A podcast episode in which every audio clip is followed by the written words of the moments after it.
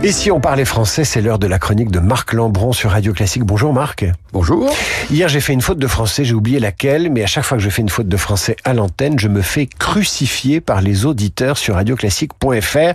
Ce mot est utilisé à tort et à travers, dites-vous. C'est-à-dire qu'il y a une tendance dans la langue française à, pour exprimer la douleur, la souffrance, la mort, des mots qui sont employés par exagération, de manière euh, imagée. On dit je suis mort de fatigue, je suis écartelé entre deux désirs, je suis bourrelé de scrupules, je suis dévoré par la jalousie.